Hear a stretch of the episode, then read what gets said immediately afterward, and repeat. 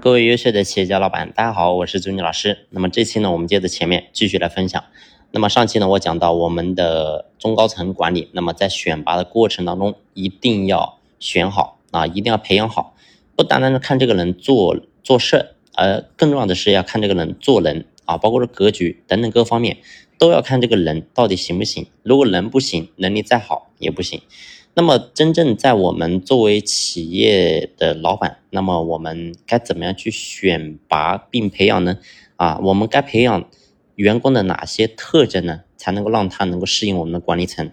那么，首先第一个很重要的就是他的格局啊，格局这个东西呢，其实很多人我们经常在谈格局，格局。那么，到底什么是格局呢？说白了，说简单点，就是他能否容人之短。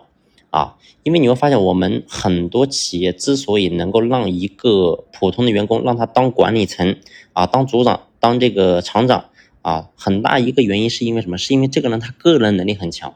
你会发现，但凡个人能力很强的人，他都有一个这个弊病，就是什么呢？就是觉得谁都不如他啊，这觉得呢自己就很厉害啊。很多人觉得，哎。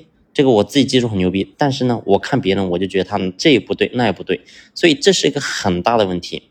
如果说别人都跟你一样厉害，那凭什么你能够当厂长，你能够当经理呢？你能够当组长呢？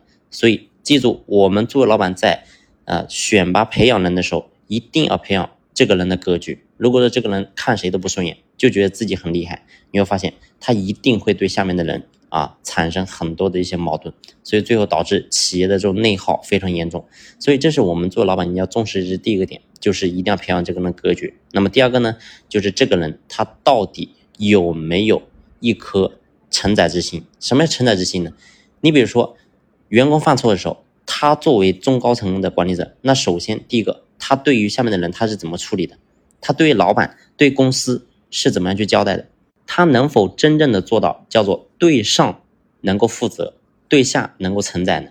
所以这是很多人都没有做到的。一遇到事情呢，就开始推卸责任啊，都是下面那个谁谁谁谁的问题啊，跟我是没有关系，把关系撇的，把这个所谓的这种风险，把它甩得一干二净。所以这是很多的这种管理者都会出现这种毛病。那么这种毛病，如果是在我们企业讲，我相信呢，这就是啊推三拣四，对吧？就是到处的就。互相推卸责任，那我相信呢，我们做老板管理这个企业就会变得非常累。所以这是我们做老板在平时的时候就要不断的啊进行这种啊教化的动作，这种培训的动作。所以很多人说这个当老板啊，其实说实话不是在当老板，而是在当人生的导师，让下面的人能够跟着你，从各个方面都能够变得越来越好啊。人生的导师，这才真正的老板。好了，这期的分享呢就先聊到这里，感谢你的用心聆听，谢谢。